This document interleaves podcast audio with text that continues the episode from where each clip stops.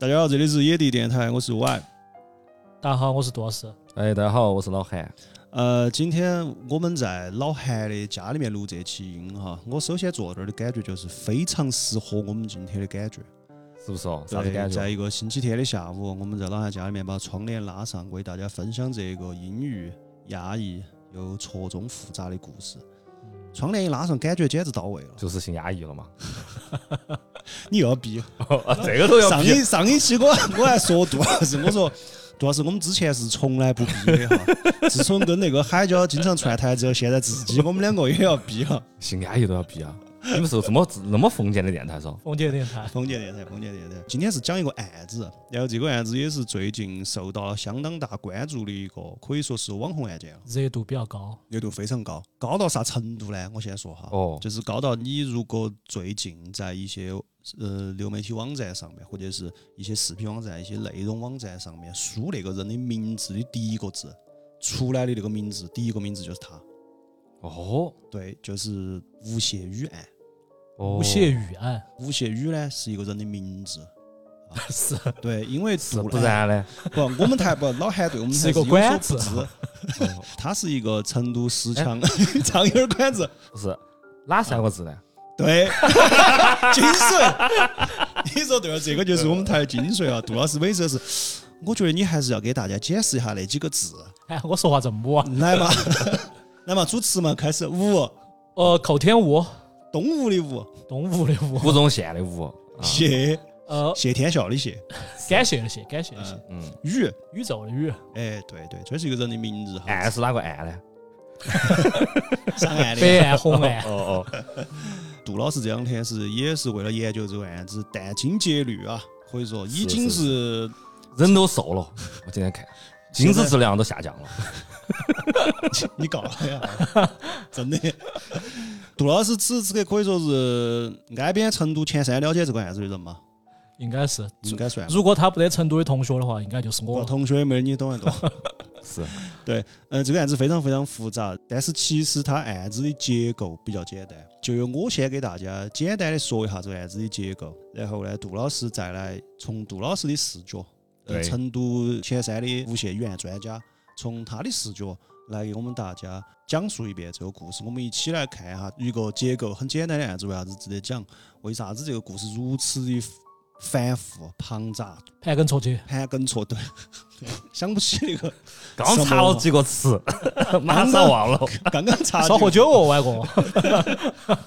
对，这个吴谢宇呢，他是一个大学生，他是一个北京大学的大学生，而且是一个成绩很好的大学生。嗯哼，堪称学神。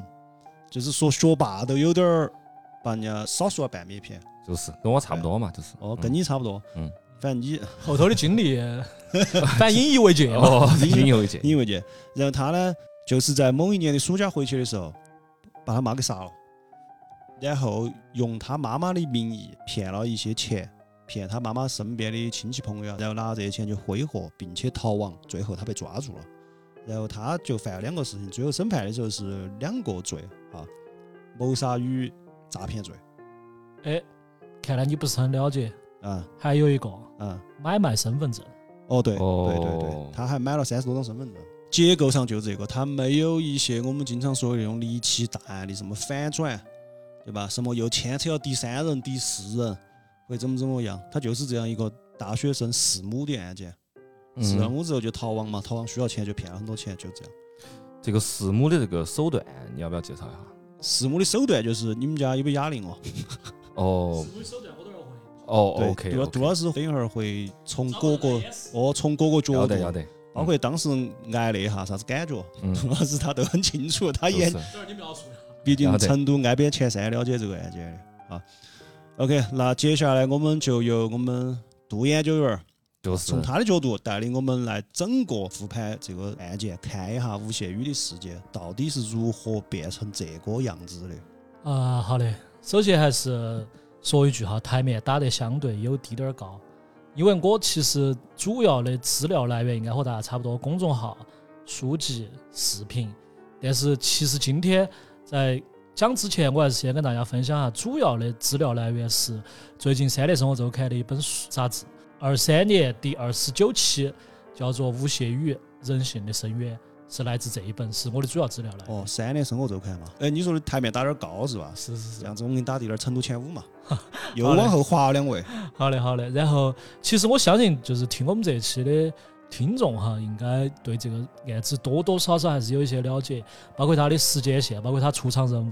但是我今天想跟大家分享的，就不按时间线来，就按照他这个案子背后的很多细节和人物以及资料来跟大家讲一些可能有点算边角料，但是可能你听完之后会对这个案子有一个更全面的一个了解。杜老师可不可以这样理解，就是你是一台摄像机，嗯，可以。从各个角度来看这个案件。对的，对的，对的。OK，其实我今天分了几个板块哈，第一个部分，我想先给大家读一些谢天晴的信和日记。谢天晴是哪谢天个？琴是谁？谢天晴，吴谢宇这三个字，吴是他爸爸，谢是他妈妈。呃，我就先跟大家分享一些谢天晴的这个相对比较私人的一些信和日记哈。那么你这个片子这个章节有没有名字呢？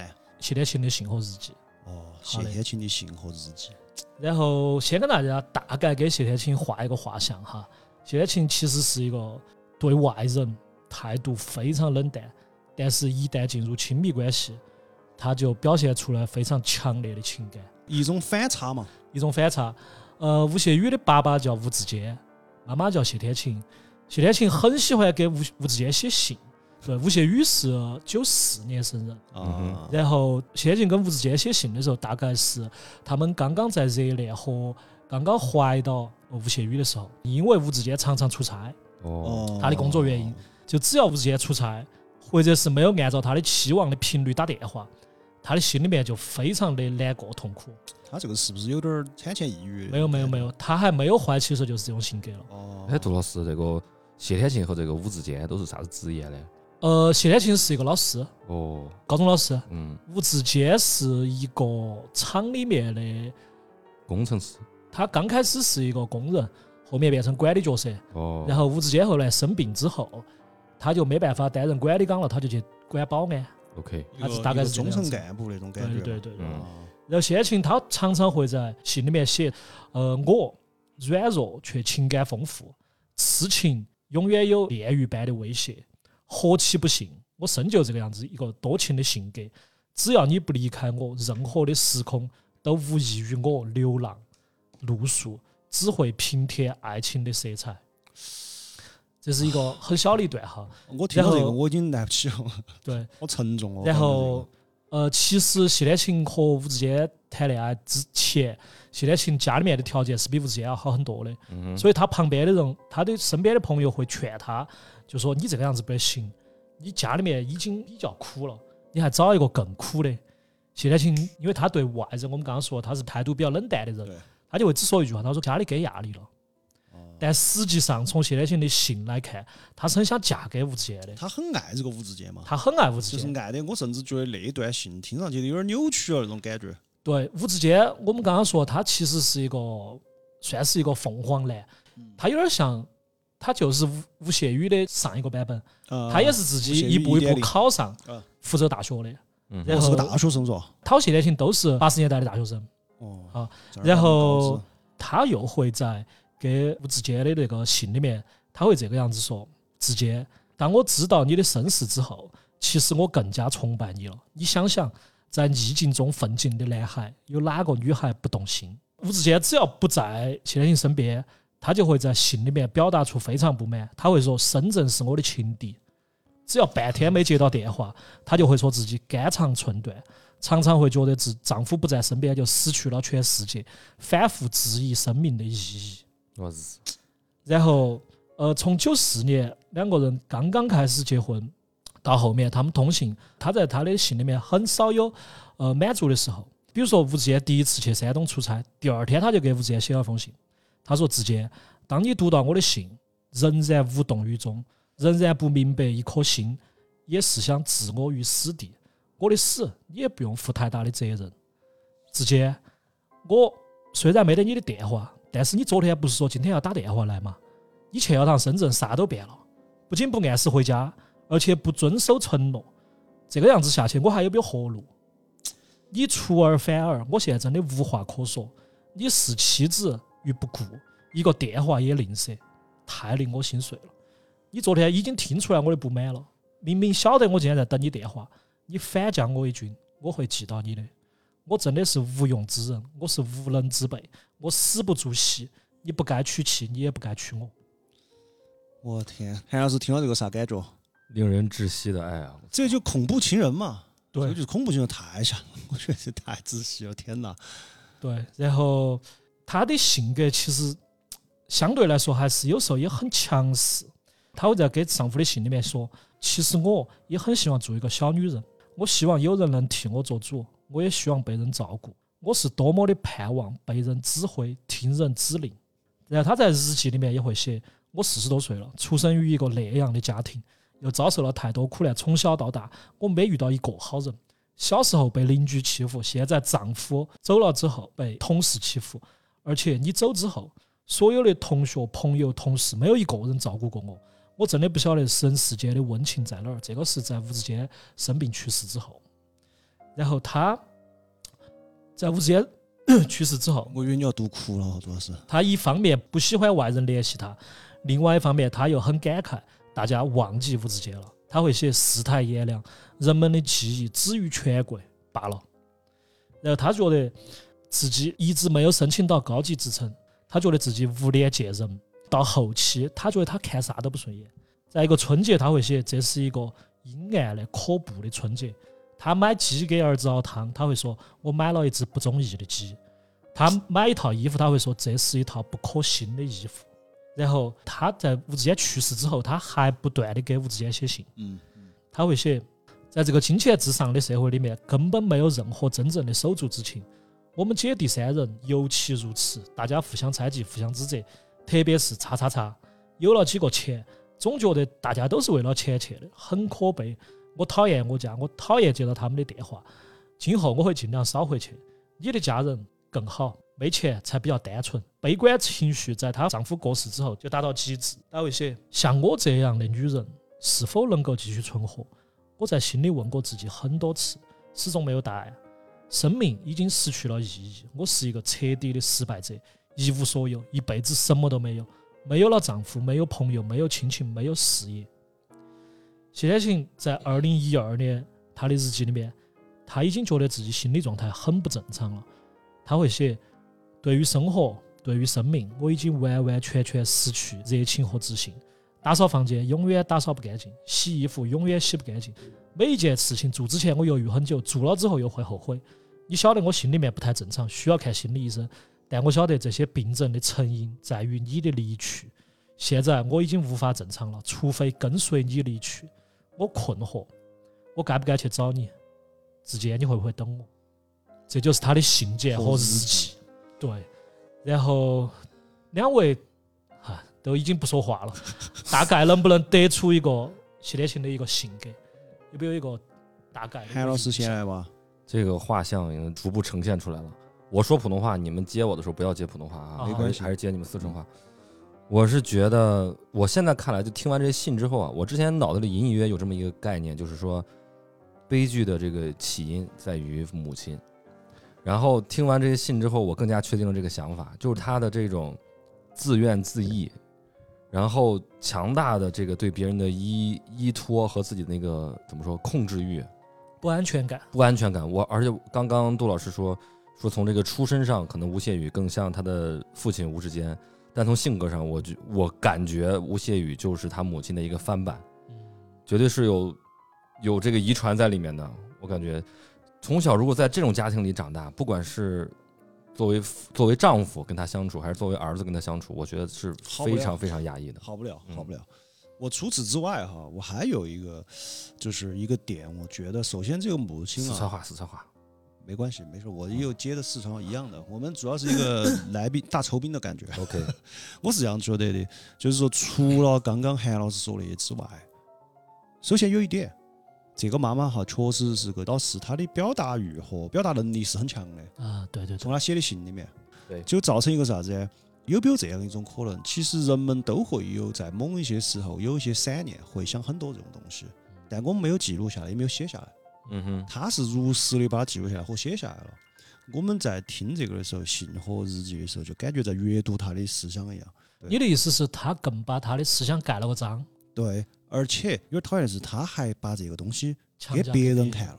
嗯哼，他给她老公写信，对吧？这些他的不如意，他的那种东西，这就变成一种魔法攻击了，你晓得不？就一直在给他身边人输出这个。嗯所以我你说吴谢宇这个，除了他妈妈的性格这样之外，这个妈又怎么来表达这些东西呢，真的是双管齐下。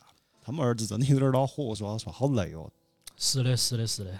而且他，我觉得他相当于自己在给自己强加一种印象，因为你每次写的时候对还有一个我突然想到几个字哈，好记性不如烂笔头。嗯，也许你过了就忘了，对但你写下来更恼火。就是他不停的在重复，他把自己的整个生活都用这些茧给包裹起来了。他写的这些文字就是束缚他的东西嘛，对的，对吧？的话一说出口就成了束缚你的东西，就是而且他还把它记下来。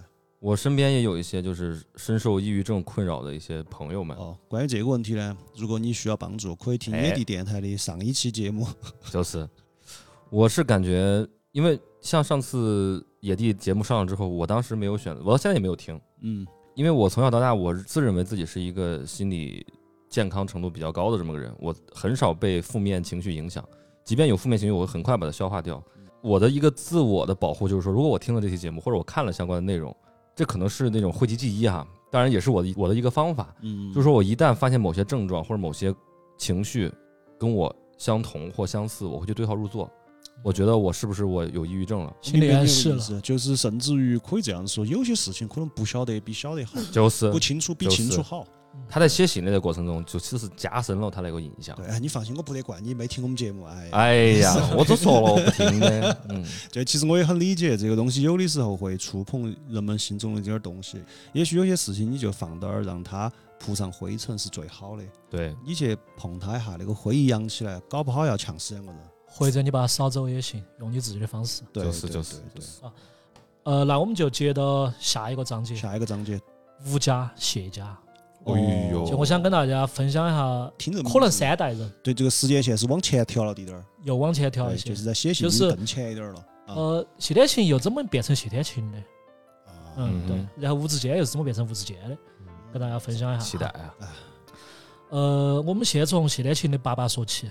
反正我整个读完还是很震惊的啊。谢天琴爸爸叫谢有林，一九三零年左右出生。新中国成立前后，他考到台湾师范大学。我哇操，谢天庆和吴志坚他们两个其实是同乡，他们是福建仙游人。哦，仙游这个地方后来跟莆田合并了，都在莆田。哦呃，谢天庆的爸爸谢有林考到了台湾师范学院之后，他在台湾被发展为中共地下党员。我操，哇，然后敌后啊，对，然后新中国成立之后，他在山西的一所大学历史系留校任教。然后谢家祖上其实是大族，很多海外的亲戚。据谢幼林晚年他自己说的，他的父辈的亲戚当过国民党的福安、福清仙游的县长。他的还有一个表兄弟，国民党当军官，在抗日战争的时候为国捐躯了。上个世纪六十年代反右运动，莆田仙游的学生很多就到台湾念书或者做地下党，这个事情就成了谢幼林的罪责。嗯，当他从山西的一所大学被送回仙游老家的时候，他两个眼睛已经瞎了。嗯。哎？到底是他自己把眼睛戳瞎的，还是在反右运动中被被人戳瞎的？啊，周围人都很难说清楚。年近四十的知识分子，啊就回到同龄人嘛，就是。啊，就是跟跟跟我们同龄人嘛，基本上。对对对对对，你不是零零后嘛？嗯。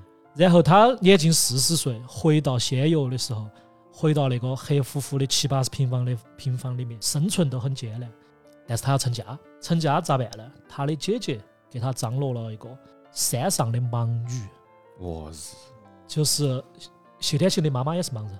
哦，然后因为呃谢有林是在县城里面，他们从山里面找了个盲女过来，就觉得至少县城比山里面好，所以说这个盲女也没得啥子抱怨的。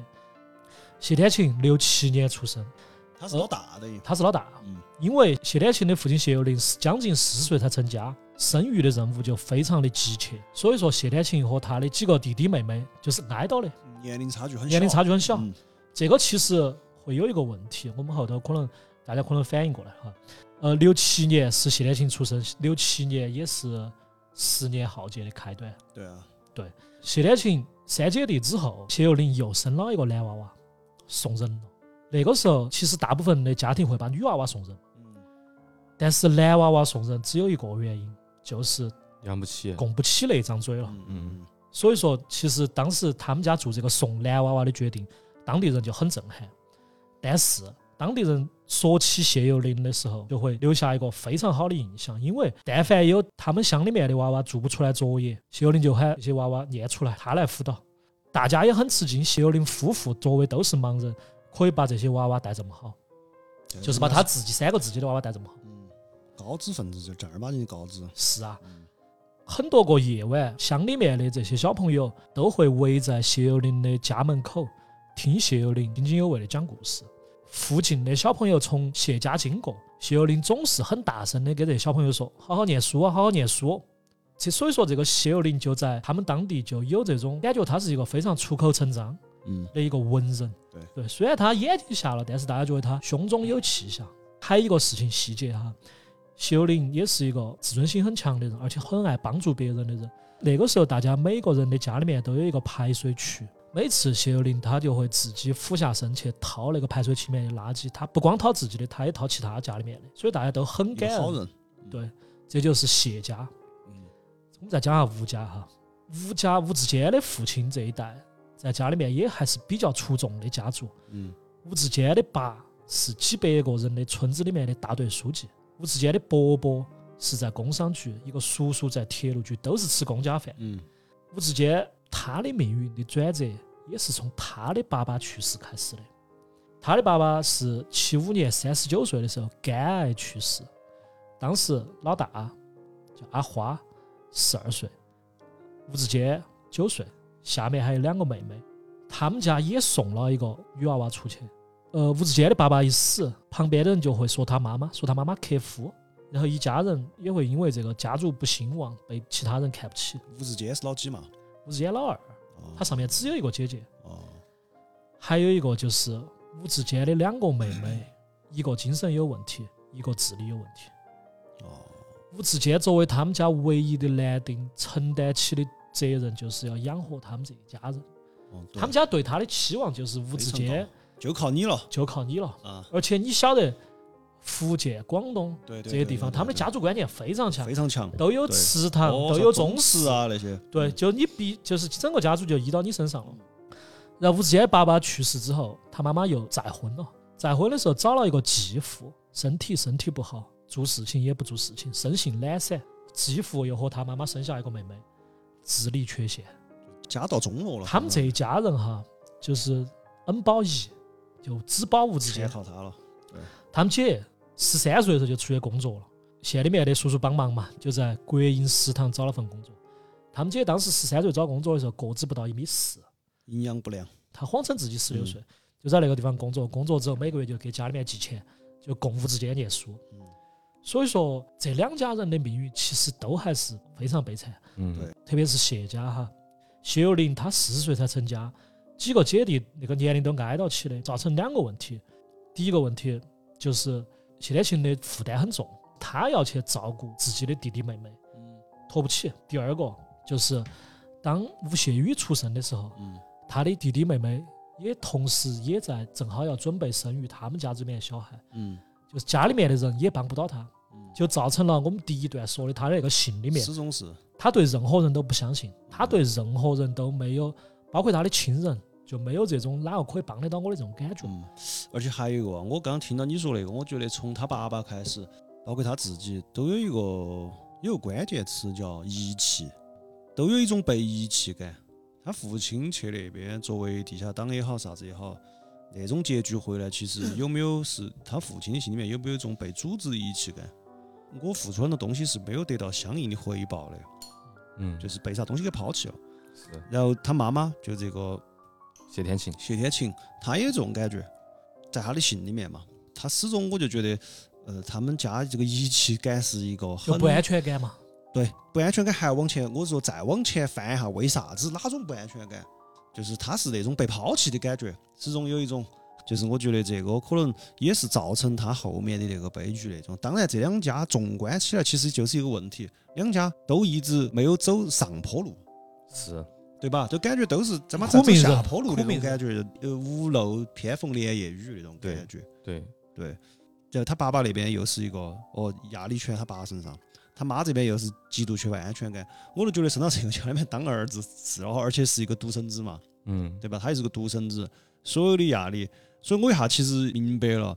之前我们是聊这个的时候，杜老师举了个例子哈，是不是老韩说的，还是二师兄说的？你说嘛？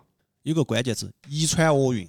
我日，哎，在聊的这个过程中，我就在这儿打了四个字：遗传厄运。我操！我在我的笔记本上打了一必。须拍一下。你要跟二师兄拍照，这二师兄说的，负面的东西，它就是会根据呃你的家庭情况对你造成影响，然后又把你的性格改变了之后，就这样子传下去。哇，这太难了！我这样听下来，我觉得这个太难了。真老的，韩什么感受？就刚刚听完这两个章节之后，我感觉杜老师今天的这个回目的安排非常科学。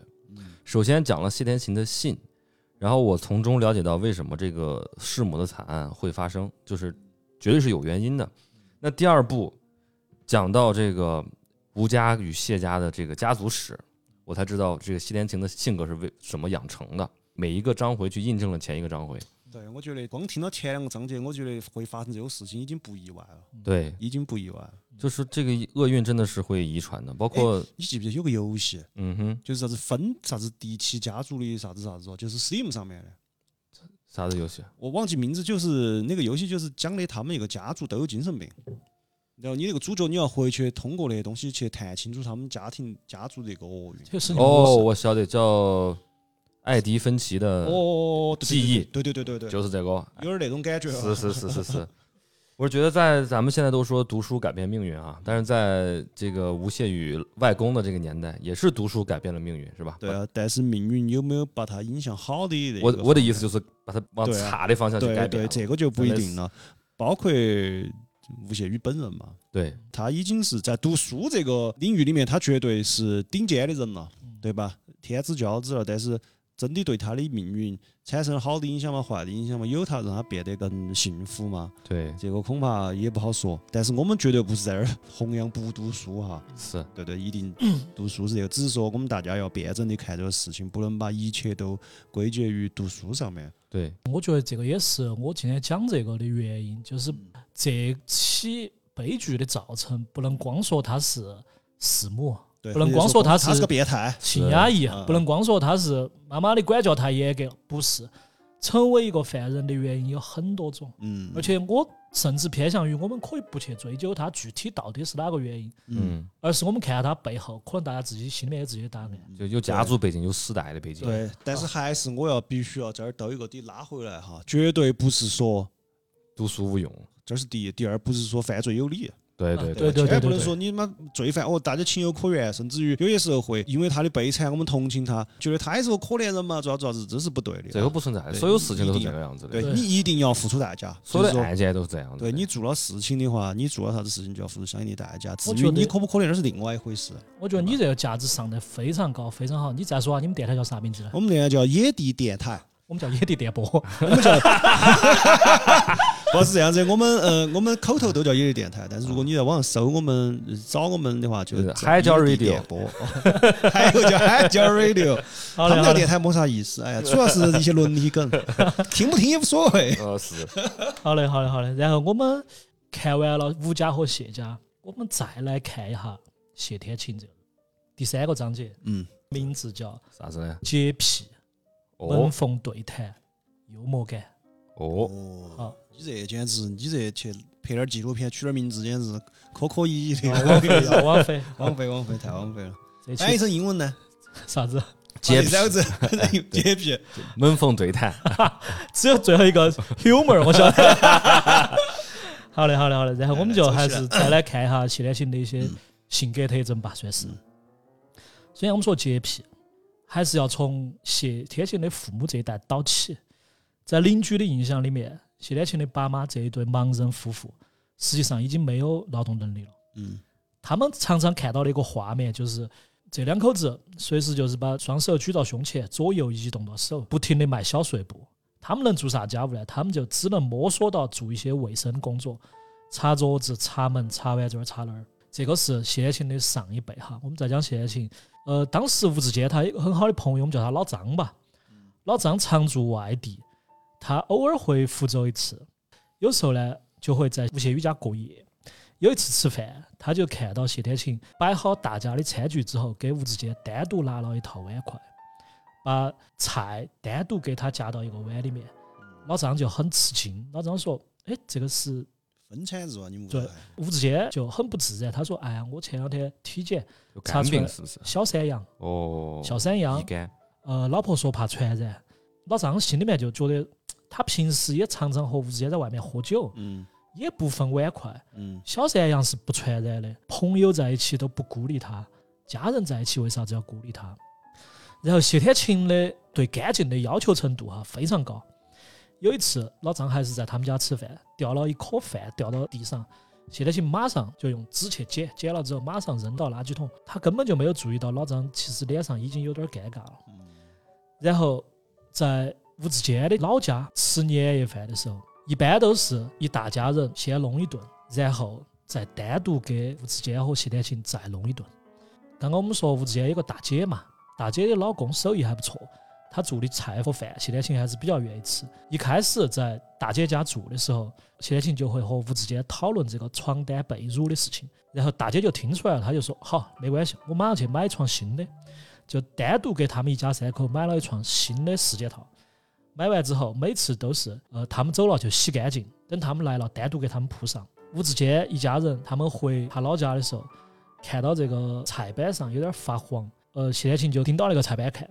有一年这个大姐就买了个新的，谢天庆就说了一句：“哎，终于买新的了。”后来吴志坚就向姐姐解释，他就说家里面的菜板，他们自己家里面的菜板。嗯只要是蟑螂爬过，马上扔。然后零零年的六月份，他们家的这个房子刚刚搬进新家，吴谢宇当时上小学，他这个大姐就来他们家做客，就准备在他们家那个沙发上坐，可能是一个单独的一个位置上坐。吴谢宇就说：“这个是我妈妈做的。”然后他大姐就去旁边坐。吴谢宇说：“这个是我爸爸做的。”然后他又挪了一下，挪到更旁边吴谢宇说：“这个是小雨做的。”这个大姐就完全愣到了，站到吃嘛。也有点生气。她说：“我那我坐到地上。”她说：“那我坐到地上。”然后吴志坚就从房间里面出来，就吼了吴谢宇一句：“他说，姑姑对你那么好，你咋会这个样子？”吴谢宇一下就哭了。还有一些其他的细节啊，比如说后来吴志坚不是他去医院里面其实谢天庆也很，他有去照顾，但是大部分的照顾的工作还是家人来承担的，而且每次从医院带过来的东西全部扔完，这个我在后面会讲到哈。然后这个是关于他的这个洁癖，第二个就是门缝距离和幽默感。呃，吴谢宇小时候，他的教语文的老师是住到谢天庆家楼上的。后你们应该也晓得，就是后来这个案发也是在谢天庆家里面嘛。对。其实当时这个语文老师宋老师，他觉得他和谢天庆已经算是朋友了，嗯但他每次敲门去给谢天庆说吴谢宇现在这个学习情况，谢天庆从来不开门，都是都隔到门锁嘛，只露一个门缝。嗯打开门缝，然后他们两个就在门缝聊几句。宋老师说完这个吴谢宇的表现之后，他也不说话，他就说：“嗯，晓得了。”就是这种回复。他的沙发就对到那个门的，从来不得邀请宋老师进去坐一下，甚至宋老师都不晓得他的那个沙发长啥子样子。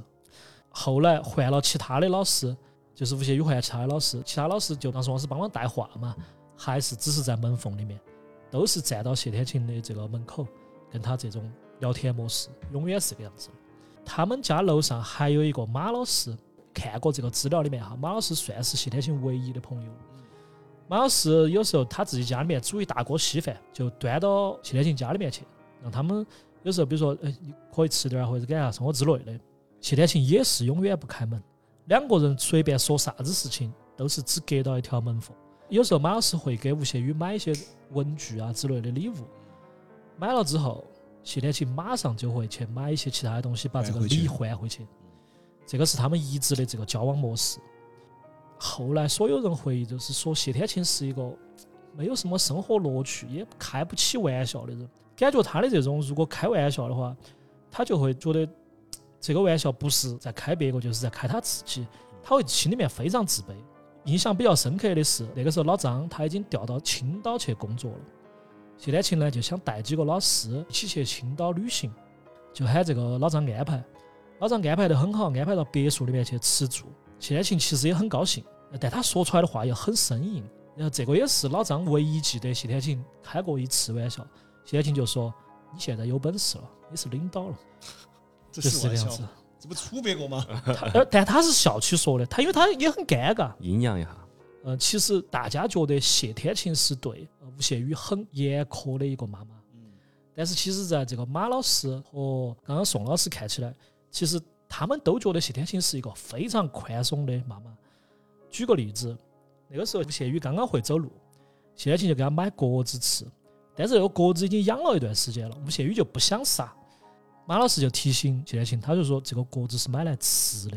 谢天琴就说的，要征求要征求娃娃的意见，要我儿子点头我才能杀。所以说，后来每每回想起来，谢天琴对吴谢宇的教育，大家外人看来都是非常宽松的，甚至有点溺爱。他们的评价就是谢天琴不属于严厉管教，他属于慈母，在外人面前他根本不会放下面子去教育孩子。对，这个也是就是这一这个章章节嘛。对，我先来说下我的感受哈。我听完之后，我是觉得还是一个关键词，抗拒或者叫疏离感。就是谢天琴整个给人的感觉是，他其实对这个世界都很抗拒。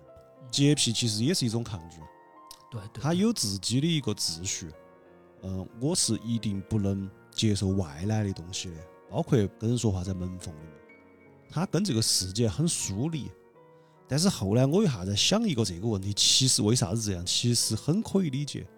有个细节，他的爸爸妈妈是盲盲人，对吧？是狼人到了到了月圆之夜就会变身，哦，但是他又是个吸血鬼，这个中间到底发生了啥子伦理梗？他就跳狼了。不是这样子的。你看他的爸爸妈妈是盲人，也就是说从小是看不到他的，他其实没有在他爸爸妈妈的世界里面，就是在视觉上是一种有个东西把他隔断了。隔裂开的。隔裂开的，就是我认为这儿叫啥子？他爸爸妈妈去擦灰啊那也好，或啥子也好，是一种失能的触摸，嗯哼，是一种不完整的触碰嗯。他从小就生活在一个不完整的触碰的环境里面，然后他爸爸妈妈肯定是不晓得他长啥样的，对吧？因为在生他生他之前已经就那个了嘛。我很可以理解为啥子，因因为听起来这个地方大家都会，那但是很矛盾呐、他明明对世界很疏离很啥子，但是他自己又把事情处理井井有条的。我觉得这儿是一种一种一种一种反一种对抗。一种对抗，恰恰就是因为他把一切都洁癖也好，井井有条也好，他自己的秩序也好，他都是对世界的一种对抗。嗯。我就觉得他是一个离这个世界很远的人，包括他们家营造起来这个东西哈，营造起来整个气氛，但是又说明一个问题，她肯定很爱她丈夫跟她儿，嗯。因为她的世界真正属于她的世界只有她丈夫她儿。她个人虽然存在这个大的世界里面，他在她自己小世界里面，他是不让大的世界进来的，他也不喜欢跟人交往嘛。他选择要主动割席，对对，他主动抗拒这个隔离感，然后他允许进来的人，那就把得非常稳，就是控制欲啊或者啥子啊那些，所以说也就接受不了。第一章他们老公一出去，赶紧写信或者啥子，你期待值也很高。哦，你们两个就是我唯一的东西了，我不能跟你们咋个咋个咋个。所以说，我觉得除了压抑之外，哈，就是我们细细的去分析这个，我是觉得就是这个人他确实很可怜，嗯，真的是作为一个个体生活在世界里面，他跟这个世界没啥联系，我就觉得这个肯定要出问题，嗯。这个不出问题才怪了，对吧？因为人是社会关系的总和嘛，嗯。你相当于你自动把这个社会关系弄得只有你跟你儿，你跟你老公了，就你们三个，这个不出问题吗？对吧，嗯韩老师？嗯，我不知道你们跟盲人一起生活过没有？你生活过啊？因为我我爷爷就是失明，哦，但是他不是在年轻的时候失明，他是在五六十岁的时候，呃因为疾病，哦他是青光眼，哦白内障转化为青光眼导致的失明。所以说，在我的童年阶段有两个阶段，一个是他能看得到的时候，一个是他看不到之后。你知道，跟一个盲人在一起生活，有的时候是有一些困难的，因为我要扶着我爷爷去上厕所，因为他尽管在那房子里生活了几十年，他非常熟悉，但是他后来有些脑血栓，导致腿脚不是很灵便，他要拄拄一把拐。然后我每天把他从，就是他不是每天，他每上一次厕所，我要从客厅把他扶到卫生间，这个过程大约持续五到十分钟。很很漫长。对，很漫长。就是小的时候你不懂，你就觉得很烦。我正在看电视剧呢，什么？我现在要要起来，先把你扶到卫生间去。像谢天琴这种家庭，当父母两个人全部都是盲人的情况下，我很难想象那个生活是压抑到什么程度。尤其他是老大，在他出生之后，他早早的就要担负起辅助父母生活的这么一个责任。当如果如果是他是老二或老三，他是后面的孩子的话，他有个姐姐在前面能可以帮衬到他。就像我爷爷这个状态，我爷爷奶奶到晚年的时候，我们家里我父亲是七个兄弟姐妹，每人值班一个礼拜，一个礼拜住在那儿去辅助他们的一些生活。所以我想，在这种环境下生长起来，谢天琴他一方面我说他心里可能是很强大的，就是对外的话；另外一方面，我觉得绝对是又压抑又觉得生活没有希望。刚刚说到这个，我我插一点啊，嗯嗯嗯我听到你说这个，我突然又想起一个，还有一个他应该有个什么心理呢？工具人，嗯哼，就他觉得自己就是个工具人，嗯，爸爸把他生下来也没有办法真正的触碰，看不到，然后完了呢，就是让我去照顾比我小的，什么事儿我一肩挑了。他感觉，所以他的心里面是会写什么？这个世界上没有人是真正的什么情感啊那些东西，对会不会从小也有这个问题？对对对，嗯，你接着说。包括他从门缝里跟人谈话，我觉得这个很大程度是来源于他的洁癖。嗯他的那个领域，他不想有外人来把他污染掉。嗯就是洁癖，我们说白了是一种强迫症嘛。嗯，他就是习惯东西待在他应该待的位置，然后他所认为应该干净的地方必须一尘不染。对，否则不舒服。对，而且你像 她，她的丈夫后来又有肝病，我觉得很多人的洁癖是从疾病开始的，就是有一些我我认识的某些人啊，啊，比如他得过某种传染病，或者是哪里感染之后，他会很小心翼翼嗯，他甚至倾向于把自己家里塑造成一个无菌的环境，就是极端一点是这种情况，所以他很难让别人进入他的这个领域。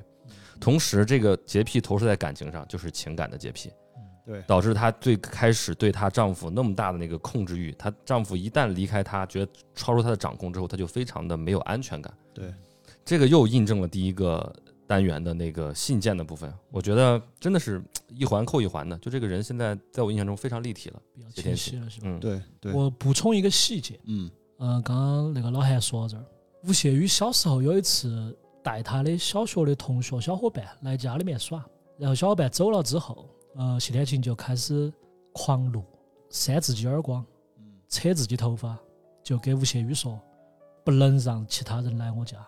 这是第一个小细节。第二个小细节，后来他们采访到一个吴志坚的一个朋友，这个朋友当时是去福州出差，在他们家住过几次。这个朋友他当时觉得他跟吴志坚的关系不是最好，但还行。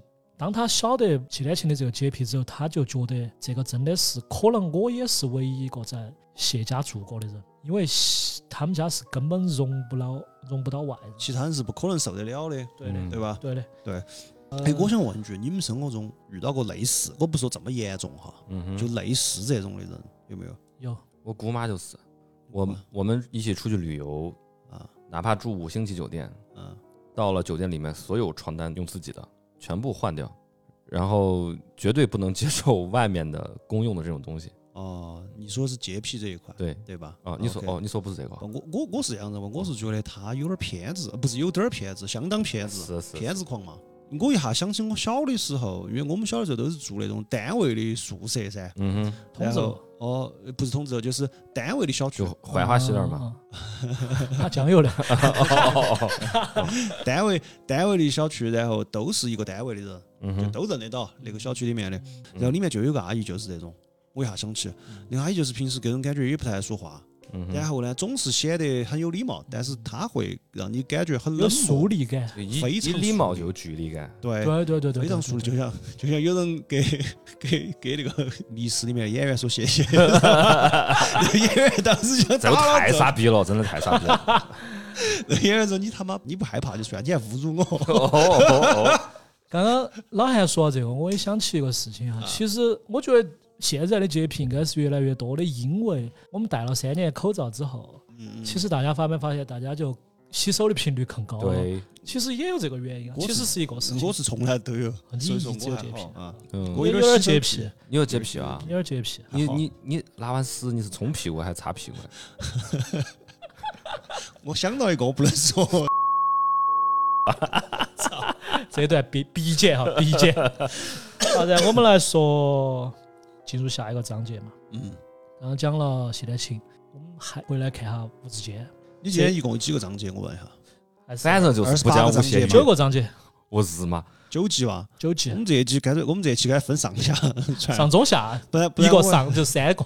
我们这个本身是想讲一个九十分钟电影那些杜老师们讲完，估计变《指环王》了，而且三部。呃，没事没事，应该快了哈，半个小时差不多了。没得，呃，这一章的标题呢，刚刚两位都帮我起了。嗯，这张的题目叫“无之间的病，哦，遗传厄运，宿命利剑”。哇哦，哇，七五年，吴志坚的爸爸三十九岁，肝癌去世。谢天晴当时就觉得吴志坚的所有的应酬、酒局，他也非常不高兴。一方面怕吴志坚的病情加重，其实后面吴志坚他也给他的朋友说过，北京来的领导喜欢喝白酒，他必须喝。所以其实这个一定程度上也造成了吴志坚的病情在后面确实不太受控制了。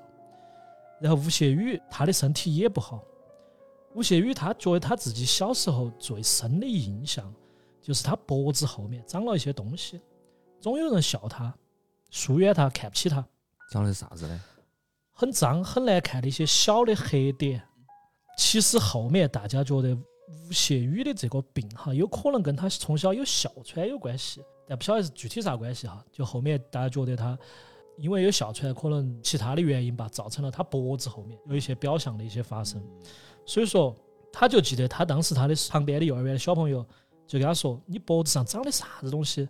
脏死了，你离我远点儿，不要弄到我身上。”还有一次，学校里面组织大家去春游，那个时候吴谢宇才小学三年级，他就哮喘，谢天晴就整个晚上抱着他睡的。谢天晴觉得儿子体弱多病，有一段时间经常带他去医院。后来他把吴谢宇带到仙游的老家里面找了一个巫医，用土方子就治好了吴谢宇。Witch Doctor，对，就是戴面具，就是可以找那个僵尸狗啊。然后吴谢宇后面他对自己的身体状况也非常担忧，一下就回到了他小时候的记忆，他就觉得他当时被小朋友嘲笑，非常刺痛他。第二个就是他父亲四十二岁走的，他爷爷三十九岁走的，他就觉得这种是遗传厄运，家族里面的宿命。他有时候咳嗽的时候，他的呼吸就比旁边的人重，但是他的寝室里面同学也没有去特意的问他。吴谢宇他就自己买了一套健身的椅子和哑铃，就有时候就在宿舍里面锻炼身体。然后他有一次心脏非常难受，半夜他就去校医院，医生判断他只是个心律不齐，没啥大问题。吴谢宇就非常抵抗，他就总觉得自己和他爸、他爷爷得的是一种病，他就心里面一直有个感觉，就是差不多了，时间快到期了。这里也给大家科普一下，这窦性心律不齐很正常的。如果你也有的话，就不要乱想。有的时候我也有，我就有，我就啊，有，有时候比如说熬夜啊、酒喝多啊那些，就是不要乱想，不要乱想啊。Apple Watch 上可以测这个。然后前公司这儿好员工，然后一三年，他就在他的人人网上留了一个言，他就说他从小就是非常抗拒体检，他觉得人就应该糊涂一点儿活，糊涂一点儿死，绝对不要去医院里面查病治病。如果得了大病，就最好直接死，不要用治疗来延长无尊严的生命。然后他爸吴志坚那边一样的，他爸其实从小三阳到肝硬化到肝癌，这个是一个非常漫长的过程。他爸其实莆田，大家晓得莆田系医院的资源其实很丰富的。嗯，对啊还有球鞋嘛，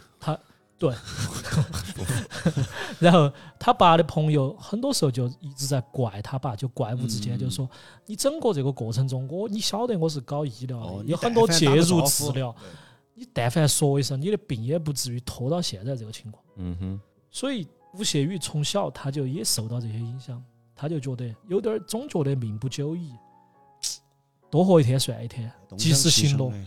对，这个就是吴谢宇的这个遗传恶语。这个纯粹是精神上给他埋下了一个定时炸弹，我觉得感觉嗯一种倒计时，总给他感觉自己在倒计时，嗯，太沉重了，这个活得。是啊，所以会导致他最后那个毁灭性的行为嘛？可能有一些关联吧。杜老师都讲的叹气了都，就是杜老师讲的肝硬化了都。太沉重了。杜老师，少点儿说主要是今天这期讲完，马上去医院体检哈。哦，一一会儿不要在这儿吃饭哈，你走了我要消毒。然后我们就进入下一章节嘛。下一章节我们就来看一下，下一章节要演唱的是《这就是爱》。就来分析一下吴谢宇是怎么样从一个非常自律的人到一个有点自甘堕落的人。这一章我起了名字叫《自律与分裂》哈。嗯哼，然后讲到吴谢宇老师了。对，呃，小吴吴谢宇，他其实小时候是一个周围人回忆哈，他是一个非常调皮的人。嗯，但是随着年龄渐长，他就表现出来比同龄人强得多的自制力，爱看书。他弑母之后，他自述，他就说他希望自己完全不用大人来操心。吴谢宇在家里面，他爸妈也通过一些手段强迫让他自律。这个手段我觉得也很奇怪哈，他们是仙游人。吴谢宇的爸爸和妈妈在家里面只讲仙游话，不讲普通话。哦，然后吴谢宇听不懂，他想学，但是他爸妈又觉得会影响他说普通话，然后他爸妈就说大人的事情，小朋友你不要关心，不要听，不要管，所以他就只去做题、读书，他就觉得自己是小孩，爸爸妈妈是大人。就通过这种方式让他自律啊。对，然后为了让爸爸妈妈开心，吴谢宇从小给所有人的印象就是他走到哪儿都拿了一本书。他们家在装修的时候，他在建材城奔到他爸爸妈妈去买材料，他拿了一本书。爸爸的酒局上，他在看书，甚至到后面他爸生病了，已经到后期医院不收了，去一个小诊所里面挂点滴，他也在看书。当然那个时候他自己说他是一种逃避嘛。这不就成了？我插一句哈，我实在忍不住了，这不就跟他妈也成了工具人二号了吗？对呀、这就变读书的工具人了嘛？对对对，嗯接到听嘛，然后他就觉得课本和考试提供了一个完全确定，一切都有标准答案，一切都可以在教科书里面找到解答的理论世界。所以吴谢宇整个高中阶段他是绝对的第一名，一般来说他会比第二名高二十多分儿，一骑绝尘。所有人哪怕认不到他，也会听过他的名字，这些都是他的一个高中同学说的哈。还有一个就是吴谢宇的初中是在他妈妈的那个学校里面念的，那个学校是一个在福州比较靠后的学校。然后吴谢宇从一个比较靠后的学校来到福州一中，就是福州最好的学校，当第一名。他身上就有很多传奇色彩，所以说这些同学都叫他雨神，就非常崇拜他。萧敬腾嘛，这个我我看这个谐音梗玩了好久，好像是。那扣大分儿嘛，反正。然后，其实吴谢宇高考的时候他是发挥失常了的。高考之前，北大的招生组回去自主招生，福州一中的校长亲自推荐了吴谢宇，吴谢宇也顺利通过了这个面试，他就被经济学院录取了。录取的时候，他是因为自主招生，在他的成绩上加了六十分，他才录取的。他自己就总觉得他高考考砸了，嗯，他是在省里面只排一百多名，他就觉得比他就觉得比以前退步太多了。大一的时候，吴谢宇的成绩在班上前三，一个年级一百八十个人，他能排前百分之十，其他的同学都是临时抱佛脚，只有吴谢宇细水长流，天天都在学，而且他不会去教室里面上自习，他天天在寝室里面看书。大二分班的时候，吴谢宇他的成绩在三十四个人里面排第二名，这个我觉得这个时间点是他非常重要的一个时间点。他后面又总结，他就说他再也考不到第一名。然后到大三的时候，一般他们经济学院大三的时候一般都会出国去交流一个学期。哦，我以为都该去二师兄他们公司上班了。二师兄也是啥子顶呱呱哇？六六七七，六六七七了，感觉。一般学经济的到大三就会去出去交流一个学期，但是在这个时间点，吴谢宇就非常失落，因为这个交流，第一个不是说你考第一或者考第二就能去交流的，这个是一个系统，是由你家里面的经济能力、事业资源全方位的考量。最要命的是，他当时在大三的时候，他就觉得学术这条路，他已经把他所有能用的力气已经用完了。从中学到大学，他有非常强的这个分数优势，可以考到第一。但是你真正如果要走学术这条路，未来还有那么多年，他觉得他自己这种苦学的模式已经进行不下去了，他没得出路了，就是自己再也考不了第一了。他让妈妈的骄傲也到此为止了，我对妈妈的意义也到此为止了，那我的此生也到此为止了。大三他就产生了自杀的想法。有一次，他在北大的那个楼里面，他已经准备跳楼了，一看时间，晚上十点。十点就是晚上，他要给妈妈打电话的时间。吴谢宇赶紧下楼，因为他和妈妈打电话这件事情是所有事情里面最重要的事情，比上课、比考试、比任何事情都重要。比自杀都重要的嘛。一五年，吴谢宇跟妈妈提过一次想自杀，妈妈说了一句：“你想自杀，那我也活不了，我也想死。如果你要死，不如我先死。”刚刚你讲那儿的时候，有一个啥子？嗯，我觉得他觉得他的啥子结束了，那个结束，那个结束，我就想接一句，要留学了。嗯，你说留学是不拿的，还是要出去念书了？就是要留学了，就真正的要留学了，学案开始了，哦哦哦，乌云遮蔽了月亮。哦，那天晚上有人要留学了，但是我也就是这一段我看完之后哈，我也有一个感觉，纵观整个事情，吴谢宇无数次提出自己要自杀，包括他杀他妈妈的时候，他也觉得先把他杀了，再把我杀了。对，但是他一直也没有这个执行力去做。当然，我这个不是纯粹站到别个说话不腰疼哈，嗯你自杀当然比去去取他人的生命决策过程要艰难得多。嗯，但是也不能拿这个当借口，或者不能拿这个来吓人。反倒第一章，这个也是我突然想到的哈，他不也是不断的把自己心里面的这种想法说出来、表达出来，再把这种印象强制给其他人的同时，也给自己心里面盖了个思想钢印，嗯他就觉得自己嗯这个事情是走不通了，没得活路了。对要终结了。自杀所谓解脱嘛，其中一大点就是他要逃脱这个生活。我就有点那种感觉，一个小次小地方的人到了大世界之后，发现之前的那种社会秩序，他的世界里面秩序走不通了。嗯哼，然后我又无能的改变，我又融不进去，那就只有解脱就逃噻。包括他杀母亲回那个，他母亲跟他说这些话，他可能觉得杀他母亲也是一种自杀。他跟他母亲这么说完，我觉得他跟母亲两个就纯粹是两个没有分开的人，嗯哼，共体关系嘛，就是共体关系。所以说，他觉得杀他母亲这件事情，在这个意义上来说，本身也是一种自杀。对。嗯还有一个就是，我我说到这个哈，就是吴谢宇当时说过一段话，他说：“幸好这个世界上有应试教育，才能让我比较轻易的从这个社会中脱颖而出。”大概是这个意思。对啊嗯，就是他的生存之道就是考第一，对啊考第一让爸妈高兴，爸妈高兴，我自己就高兴，这个是他的闭环。对他们爸爸妈妈从小就已经把他塑造为了一个工具人嘛。刚刚你说的时候，我就说忍不住，这不就是个读书的工具吗？工具人。嗯其实发现一个问题没有，他失去自己主体性了。就是说他自己是哪个，吴谢宇是哪个，其实不太重要。就关键是嗯，只是说他是他是一个成绩很好的人。对，他其实整个到最后出现要留学留学这件事情，就是一种逃避吧。嗯所以说我还是觉得遗传厄运，你配的很对这张的名字。我觉得在这种情况下，但凡是如果从小这样子长大的话，很大概率要出问题，嗯，真的真的。而且他对世界没得其他的办法。对你，刚刚说了一句，我觉得我一下就给到了点，他喜欢确定的东西，嗯哼，考考分儿嘛，考分儿最确定嘛。但是这个世界不确定的东西太多了。对，甚至于我认为这个世界就是不确定构成的。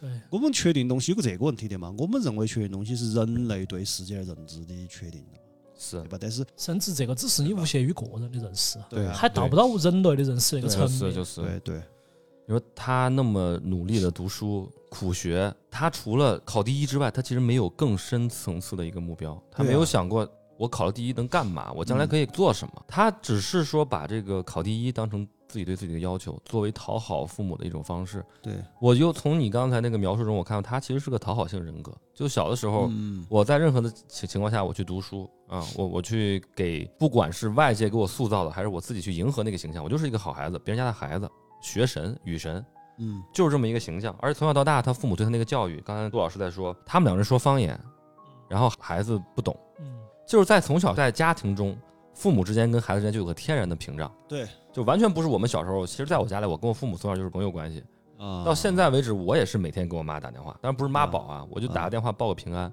因为我在外地嘛。像他把好成绩作为他人生唯一的一个，咱们说救命稻草吧，我觉得可以算救命稻草。甚至是唯一目的了，都对当他遇到出国留学这件事情，因为他的家庭的经济条件或者怎么不允许他，他的那个更深层次的那个追求突然断了，那他就有了这个轻生的念头。我甚至觉得出国是为什么？逃离他那个家庭，肯定嗯，肯定，逃离那个家庭。谢天琴最早也想让他出国，嗯谢天琴也想他们俩一起出国，那还是没逃离嘛？没逃离，那就是他，他是最大的问题，对呀、他就最大的问题。而且吴谢宇不是我们传统意义上的小镇做题家。小镇做题家是我自己考好了，改变我自己的命运，我啊命运走出去。对对对，他是我做题，我考好了，我当第一了，爸爸妈妈就开心。工具人的嘛，我跟你说对啊，就他是考试机器、啊，他是这个意思。就纯考试机，他都没到啥子我要改变我的命运那一说，嗯他从小到大就就下意识的要做这件事。就像你说的，他可能不晓得自己的命运，啊他不晓得哪个是吴谢宇，对他他只晓得他自己是谢天琴的儿。那我觉得一定是在他妈妈说要跟他出国的时候，他起了杀心。我我这么推测。他说是之前，哦，我懂你老汉老汉的意思是说，当他听到这句话的时候，他发现世界崩塌了论如何都摆脱不出，就是无法摆脱他妈。就是如来嘛哦哦，如来嘛，我怎么我十万八千里我翻不出你手掌心嘛？我随便老老子把你杀了，干脆就掀桌子了嘛。那到底是之前还是之后呢？进入下一个章节，叫做作案细节。嗨，哦哟，哦，最感兴趣的部分到了。来来来，哎，这儿插首歌吧。叫什么？你不会有好结果吧？这诡秘诡异的音乐，就把上次那个你找我要的那个 BGM，就跟跟那个有点吟唱的，我说是那个什么小小梦魇里哦，边那个，小小梦魇，对对哦，对，可以查到这儿。好，呃，作案细节。二零一三年三月六号，吴谢宇在自己的人人网上转发了一段话：“如果拿你身上的二十斤肉换取母亲的十年长寿，你愿意吗？”这个时候，他其实是以此来表达自己极度的爱他妈妈。他也给自己取他妈妈的性命找了一些借口，因为他是学经济学的，他觉得所有东西都可以以模型里面的变量来进行什么更重要、什么更好、什么更有意义、什么更有价值的比较。所以到最后，他沿到这条思想走进去之后，他就觉得，如果我为了妈妈而放弃亲人朋友，那证明对我而言，妈妈比亲人朋友更重要。而如果我为了妈妈不顾法律，甚至触犯法律，犯下罪孽，那就证明对我而言，妈妈比法律更重要。二零一五年七月十号下午五点，谢天琴刚刚参加完学校里面的闭学典礼，还有教职工大会，他回到家，打开门，弯腰换拖鞋。他永远不会想到，身高一米八的儿子在这个时候举起了哑铃，猛地砸向了他的后脑和面部。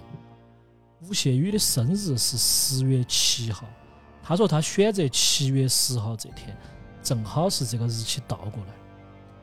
为了筹划这个事情，他做了非常多的心理建设，他看了很多的恐怖片书籍，然后他把这些恐怖电影的这些桥段，他把它剪辑下来，循环播放，就是为了让自己确信，他是为了母亲好，是他对妈妈的爱让他走向了这条唯一的出路。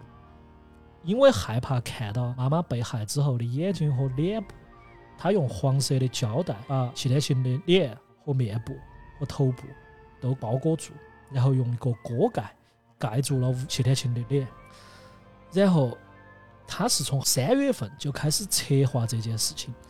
他说，在他的概念里面，杀害他的妈妈的推理就是一个数学模型，每一步怎么安排、怎么实施都在他的控制之中。后来他也说，他想结束自己的生命的想法从未放弃。一五年三月份，他刚刚想动手杀他妈妈的时候，他和一个同学坐动车返回北京的路上，他就在天津站突然下车了。他在旁边开了一个酒店，他就想在那里面进行自杀，但是他没有成功。一五年的六月二十六号，吴谢宇在网上买了玻璃刻度滴管，收货地址是他家不远的机电学校。他自己给自己起了一个收货人的名字叫王伟义。七月一号从北大回到福州的家里面，七月一号、二号、三号、五号、七号，他五次从这个驿站里面取出快递。这些快递里面有他购买的刀、手术刀、雕刻刀，防水布、干燥剂、洗衣液、真空压缩袋、空气清新剂我记得还有活性炭吧？都有。嗯，然后七月十号到三十一号之间，吴谢宇白天清理作案现场，晚上就去福州的黄金大酒店找性工作者。他买了很多的性工具，然后他也买了活性炭、墙纸、塑料膜、消毒水、毛巾。他把自己清理现场的这个解释为自己有强迫症，一定要保持家里面的干净。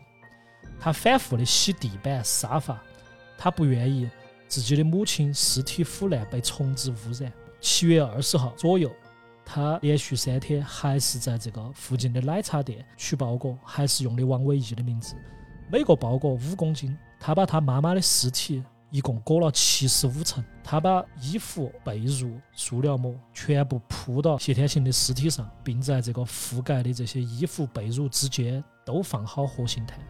杀害他妈妈的第三天，吴谢宇就把他之前借他朋友的钱一千块钱还了。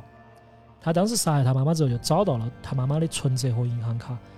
吴谢宇当时不晓得密码，他试了一下，是他自己的生日。七月三十号，吴谢宇就在电子器材厂买了三个可以通过手机远程监控的高清摄像头，还有一个可以拨打监控电话的这个报警器。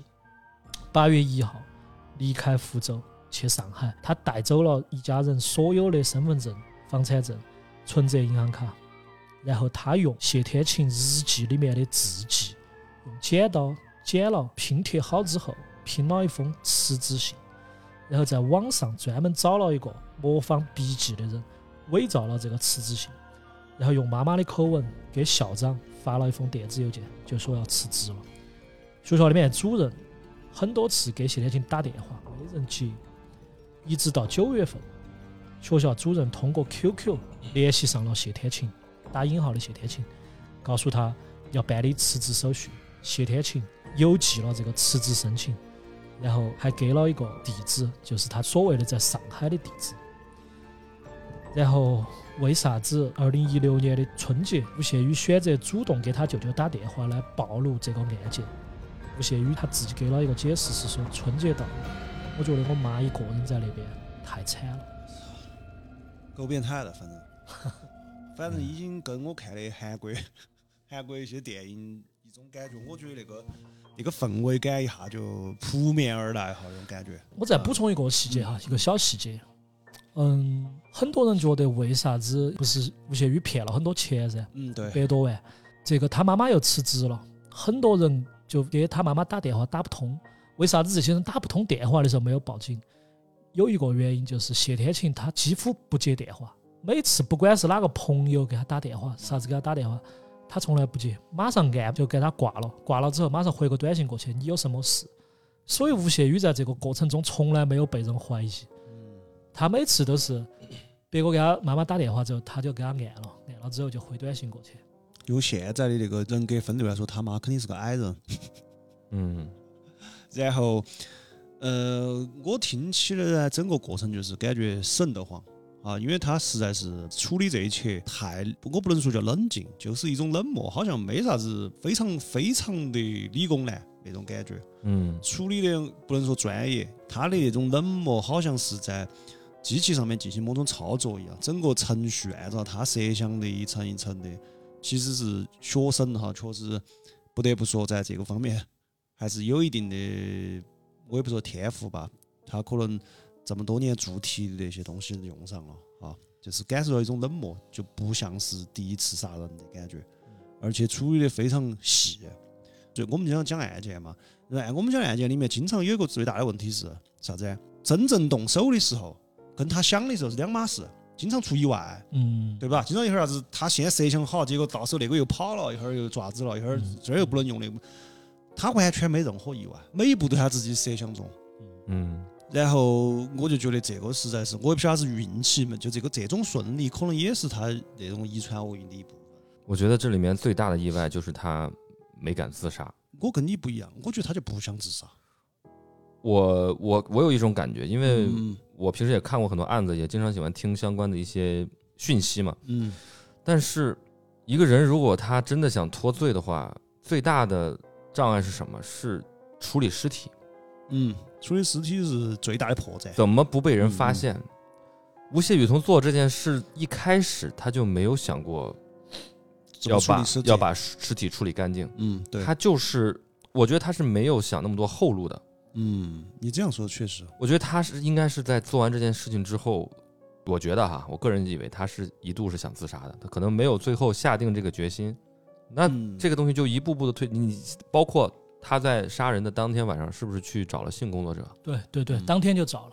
我觉得他甚至可能是在要完成这件事情之后，他再进行自杀自杀这个动作。，就是所谓的爽一把再死。对，所以他没有为这个尸体的善后来做一些考虑。是的，是的，你再这样说，确实我觉得有道理，而且这个其实也很好解释他后来为啥子整个放飞自我了嘛，对，就因为他逃亡了嘛，逃亡后面他还爽了一次之后，发现哎还是活着好，爽，嗯，还还是爽，还是活着好。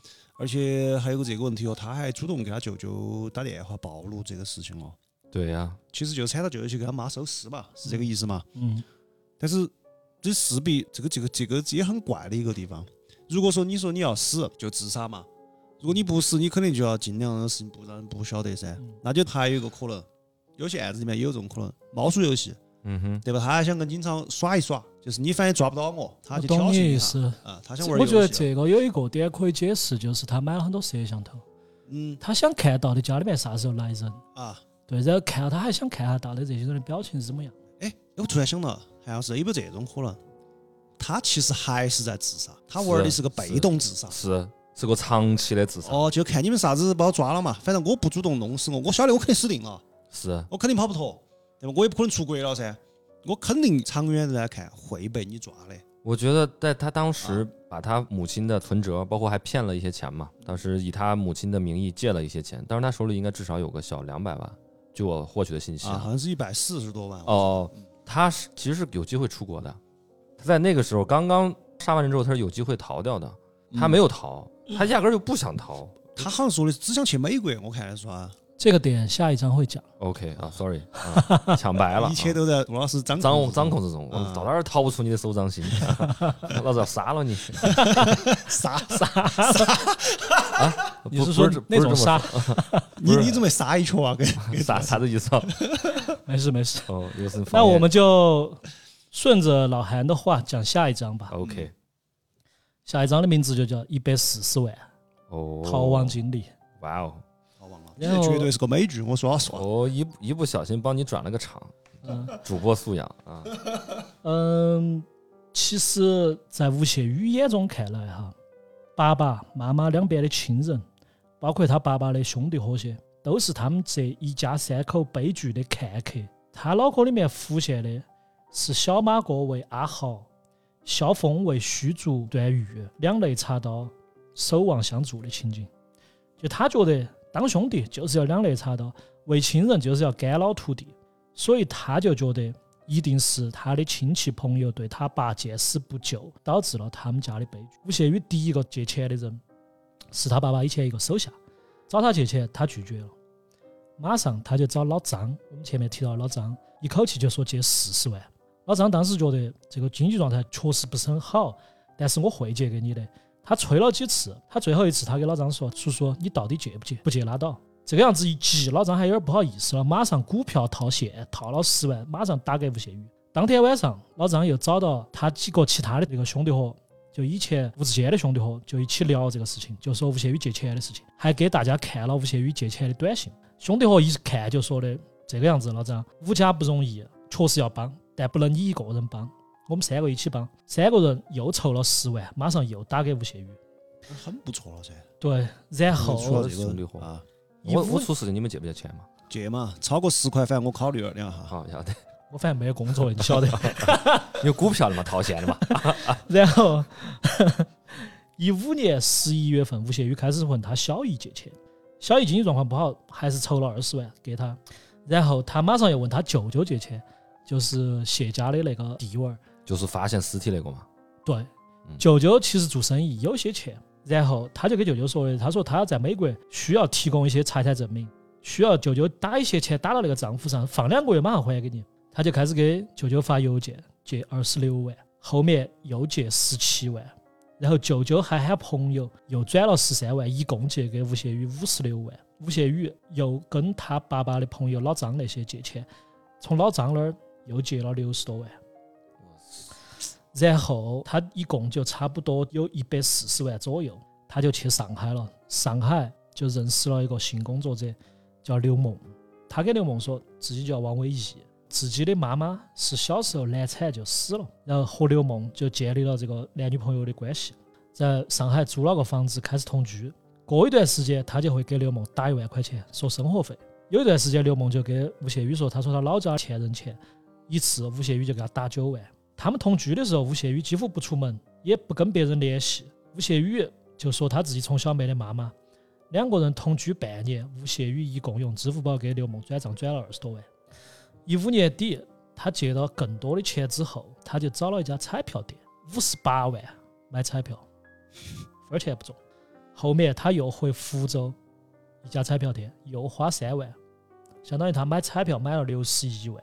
这段时间，他找六个性工作者提供性服务，每次同时吗？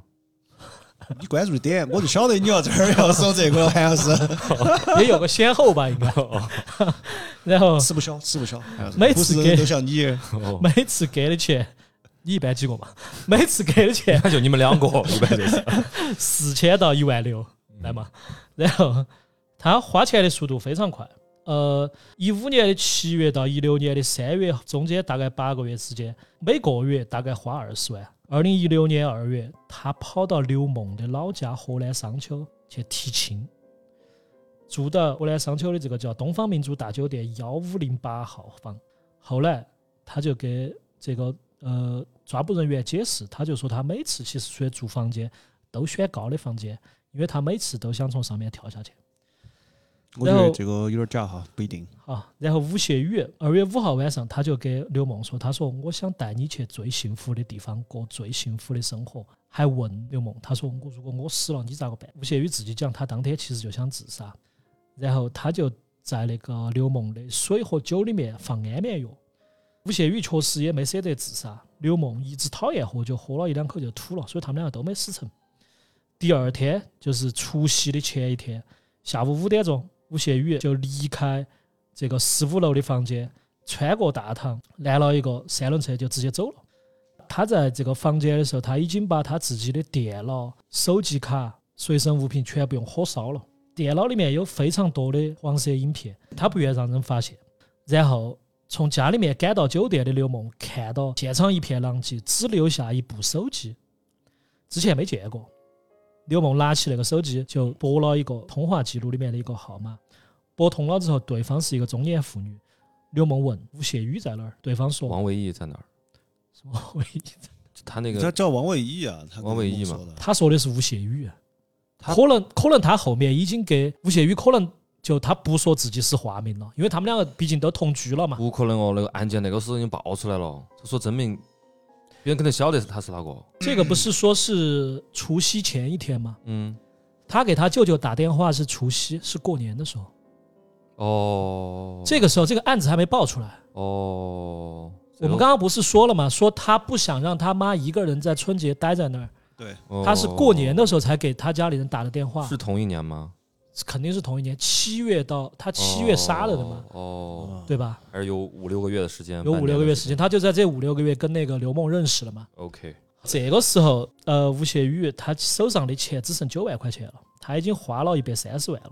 其中五十多万买彩票是吧？就在这一天，他就给他舅舅和老张发去消息，说他和他妈妈要去回美国了，他让他舅舅去仙游站接他，嗯哼，嗯就是这一天。然后刘梦发现这些异常之后，他就直接吓得灵魂出窍，就也报警了。一九年四月份被捕之后，吴谢宇就给其他人的印象就是他非常的口才超群，知识丰富。他在这段时间在网上买了十二张身份证。他从河南跟刘梦分手之后，他就逃到了山西、陕西、四川、云南、广西、广东，还有湖南其他等很多地方。二零一六年三月份，他卡里面只剩九百块钱了，一百四十四万已经花完了。他就在深圳和重庆的酒吧当男模，在重庆的时间非常长。他被抓到之后，他们那个男模群也炸锅，大家对他的印象是天天都是笑起笑起的，很有礼貌。然后其他人回忆起来，就觉得他非常节俭，又觉得他做事规规矩矩，业绩也平平常常。网上还有一段视频是他在重庆的时候，不晓得哪个给他拍的视频。这个时候他就在重庆穿了一身健身服，在草坪上读英语，读的是《经济学人》，在补充一些其他的细节哈。嗯，吴谢宇就是我们刚刚说到，他其实找了一些性工作者，包括他性也很压抑，其实跟他爸也有一些关系。其中有两个细节是他和他爸一直没有说破过的。第一个是他小学三年级的时候，无意中翻到他爸电脑里面的色情影片，他当时大脑极度混乱，觉得很肮脏。他觉得他爸不会看这种东西，同时他又觉得如果我爸能看，我也能看。逐渐他就开始从这个时候他就开始看黄片了。然后还有另外一件事情，他也觉得难以启齿。吴谢宇的爸爸在零八年到零九年其实是出轨过的。吴谢宇的爸爸和一个叫王云的一个同事。两个人那段时间其实关系非常亲密。有一次，吴志坚和王云正在办公室里面亲热的时候，还被吴谢宇撞到。吴谢宇为了掩饰内心的波动，就像没事一样，拿了一本书他就出去了，就是这个样子。弑父情节嘛，俄狄浦斯情节嘛，他爸可以的，他也可以。所以在这个过程中，性压抑，性压抑是一个很重要的。一个原因吧，但我觉得排不到前面。对啊，因为他不只是性压抑啊，他他妈哪儿都压抑啊。这个这个人，他啥都压抑。他是应该这么说，他的整个人性都很压抑，因为他是被当成一个机器培养的。嗯，对吧？我说他失去主体性了嘛，就是他自己啊，那肯定啥都压抑噻。然后那个嫖，就是其实性找性工作这个，我理解就是很好，很容易理解哈。就是你很很容易理解哈。啊，对，放飞自我了嘛。包括有个这个，我觉得他因为这一点听上去有点矛盾，我想给大家聊下我的看法，就是他明明都晓得自己要死要这个早又跟那那个刘梦一个性工作者提亲，是不是？哦，提亲。其实我理解就是演戏，我感觉是。不，我感觉是我人生要体验的东西，我都体验一下。啊，对。哪怕结婚我也结一下，反正我是要死，我要爽一下。对对对。我都要死，我该做的事情都做，遗愿清单那种感觉。对。所以说我我是其实能理解他这一点的。至于啥子找好多个啊这样的呀，就放飞自我了这些事情嘛，我就觉得是是是很正常不过的事情。但重庆去当男模这一点，我是觉得这点我当时看到这个，我就很神奇。这个男模门槛这么低嘛，哪个都可以当吗？吴谢宇肌肉很壮壮的哦，头牌可以说是真的。但是我看他长得不咋好看了嘛。但是你是身材好是吧？身材好，哦一米八，谈吐，还要有知识。那对不起，我收回钱。就是，不是哪个都可，确实不是哪个都可以当。我卖艺不卖身。你想你卖身不卖艺啊？对，你想你去男模店找了个男模，后来知道他是北大的，你不得吹一辈子？我不去男模店。你上次你吹一辈子，你你上次吹了好久嘛？我我我这么想啊，就刚刚在讲这部分的时候，我在我手机上写两个字：自毁啊，自我毁灭嘛。他在呃逃亡的这段时间，就刚刚咱们也说过嘛。一个漫长的自杀过程，他从来没想过逃啊！你想，一百四十万足够他跑去国外，开启一段还不算差的生活了。我觉得还是是可以了。而他有知识，他的语言又不是他的障碍，他甚至可以出去再考学，我觉得都都有有这个可能。对，但是他选择了什么？他就是一直在这个沉沦的生活中等待他自己被捕的那一天。你换个词哦，对不起，对不起，在那个堕落的生活不是。在那个玫瑰灰的生活里面，你叫啥呀？我叫乐无边，在乐无边的生活里，对他从此他不想活，他只想乐无边，就是 他想像他妈个小太阳一样照亮所有人。哦，在乐无边，为什么呢？因为当他杀死他妈妈那一刻起。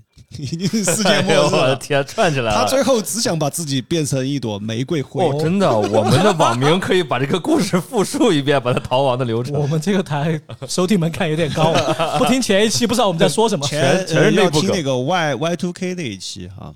哎，我正好补充那个老韩两个点哈。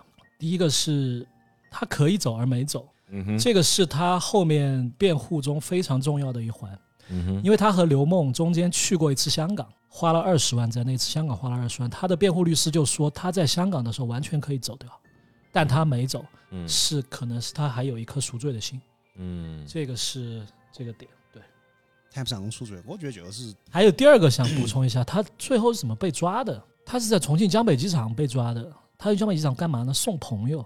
朋友是谁呢？是他在那个男模店的一个经理。他想跟那个经理建立男女朋友的关系。哦，是个女生，是个女生，没建立起来。他去送那个朋友的时候，在江北机场被抓了。生于亚裔，死于天狗。我觉得，我觉得他一肯定不意外的，他自己被捕，他绝对不意外的。他他在等这一天。对对对对，看好就来嘛。对我刚刚我刚刚还写的第二个词是燃烧，他就是李沧东。哎，对，在燃烧他自己的生命 了。对，燃烧自己的生命。对，刚才说到性压抑，我我其实觉得性压抑是很重要的一部分。你像多少的命案，多少的这种凶杀的事件、犯罪的事件，都源于性压抑嘛？对啊，那谁不说过一句话嘛？这世上的一切都跟性有关，除了性，性跟权力有关。对对对，我，说太好，你说的是吧？不是那谁，我忘了，我记不清楚外国人的 名字。叫沉沦啊，对，陈伦，陈伦，有可能死嘛？反正罗无别嘛，哥。啊，然后倒数第二章哈。我们讲一下他在狱中的一些场景。哦，这部分我不熟悉了。来来来来来来来来，他在狱中的时候，他在他在狱中的时候哈，在狱中，他狱中是不是有歌？在他自己身上纹了一些纹身，他想把他哥救出来。就是，他在监狱唱歌嘛。啊，听见你的声音。对不起，这个差我们打定了。他他那个监狱叫狐狸河 （Fox River）。他组过乐队嘛？就保家街四十三号。呃，被捕之后哈，吴谢宇两家已经分裂了。他爸的好朋友们都想给吴家留一个火苗，就想去找一个好一点的辩护律师。但是辩护律师只能由直系亲属指定，直系亲属是他奶奶，他奶奶根本不晓得这个事情。所以他只能法律援助，法律援助的这个律师叫冯颖，他比吴谢宇大几岁。冯颖对吴谢宇的印象就是温文尔雅，知识丰富。不是他两个不会耍朋友了吧？没有，啊，没没有那么离奇。哎，你不要说，真的耍起来，我突然想起那个片段，给我们保家留个后吧，判了个辱华去。呃，冯颖一共见了吴谢宇二十多次，有一次他摔断腿了。吴谢宇非常关心他，还问他身体状况。冯英就觉得吴谢宇这个人内心其实很孤独，也渴望温暖。吴谢宇这个人，他在狱中的时候，因为他文化程度比较高，他就常常去热心指导看守所里面的其他人，包括咋个去理解一些诗句。娃娃要不要报九八五大学？他不得事，他就躲到一边埋头写东西。某种程度上，吴谢宇可能也找到了自己被需要的感觉。他在看守所里面从来不与人发生争执。天冷的时候，他看到别个洗衣服就去帮别个洗。吴谢宇对做精神鉴定非常抗拒。他说谢天晴是世界上最好的妈妈，很辛苦，很完美。他选择上诉，因为在看守所里面，他看了一本法律书籍，他就希望这本书的作者做他的二审的辩护律师。吴谢宇上诉的理由是，作案后他是非常悔恨，他愿意为自己犯下的罪行接受惩罚，愿意赔偿被骗亲友的经济损失，并且他非常的有悔意，请求改判死缓，给自己一个合作赎罪的机会。然后吴谢宇就在狱中开始给他的所有的亲戚和老张写信，讲述自己的心路历程，希望大家原谅。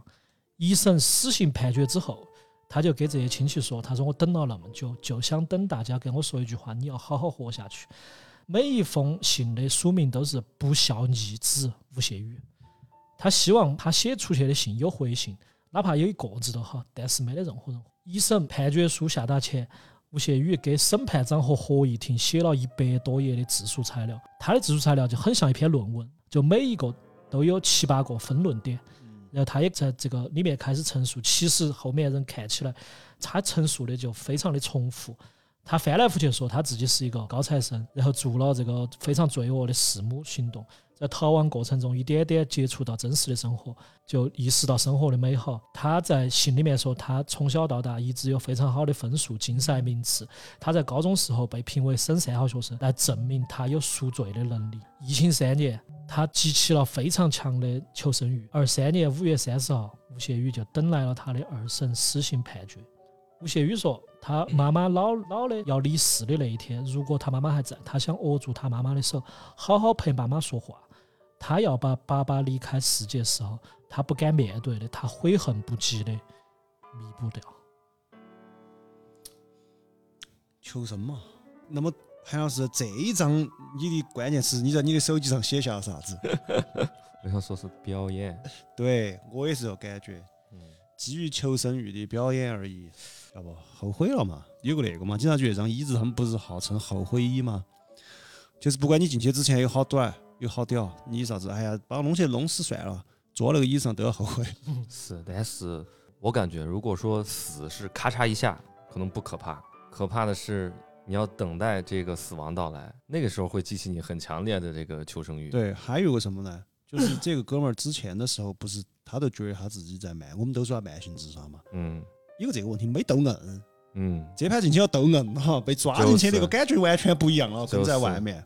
你在你在你在慢性自杀那个死亡没来的嘛？哦，而且你是不晓得好久会来，你就觉得你自己做好觉悟了。所以有句话咋说的呢？只有真正的脑壳磕到那个断头台上嘛，才晓得你到底有没有那个觉悟。就是，其他前面你自己觉得自己有没有，那是两码事。还有一个哈，就是其实吴谢宇，包括他刚刚被抓的时候，他也觉得他会非常痛快的迎接这个死刑。嗯但是问题是，戴口罩戴了三年，嗯，在这三年过程中，他的二审不断的被延后、延后、延后，在这个延后的过程中，他不断的产生了自己非常强烈的求生欲，所以这个也是他不想死了嘛。就是，人人是在变的呀，人每时每刻都在变。但我觉得太天真了哈。弑母这种案件，说实话，在我们这种社会，首先有个公序良俗在。嗯你但凡杀个其他的，我都觉得可能还稍微有一点点可能。弑母弑父这种嗯，舆论和道德就把你压死，我说老实话。就是你弑弑母弑父，你要么就当皇帝，要么就判死刑。嗯就对哦，你要不哦，你篡位可以。哦，所以说这种我觉得是天真了，尤其像我们这种嗯对吧？这个我们就看得非常重，因为我们古代没得啥子俄狄浦斯这些嗯东西哼，嗯哼，对吧？我们古代是老汉儿要杀我，我马上去死，嗯就是这种。老汉儿喊我，呃，你去给我朋友顶罪，我马上去顶，我就死了，是这个，没得啥子我要把我爸杀了，然后去取代他，杀父娶母这种，我们的文化化里面没得文化里面都没得这个。我们的师傅今天是哪吒，他割割是杀父还母杀自己还给你，对吧？我们是君君臣臣，父父子子啊，哦，对对，我们道德是这个东我们是。伦理纲啊，我们是伦理梗。对对对，就跟海椒的嘛。但是我也能相信他的忏悔也也是真诚的，我觉得肯定也有真诚的成分啊。这个东西没办法，你完全把它否定掉。是，嗯虽然没什么卵用嘛。对，忏悔肯定是真的。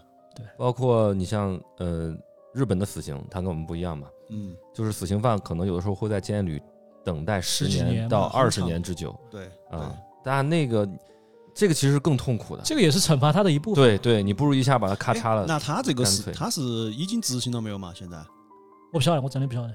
应该不问这个没有我都不问这个问题，不问这个，我要掐了。哦，可能还有个终审，对他可能还可以上诉还要再，上再他上可可能上诉到最高院吧。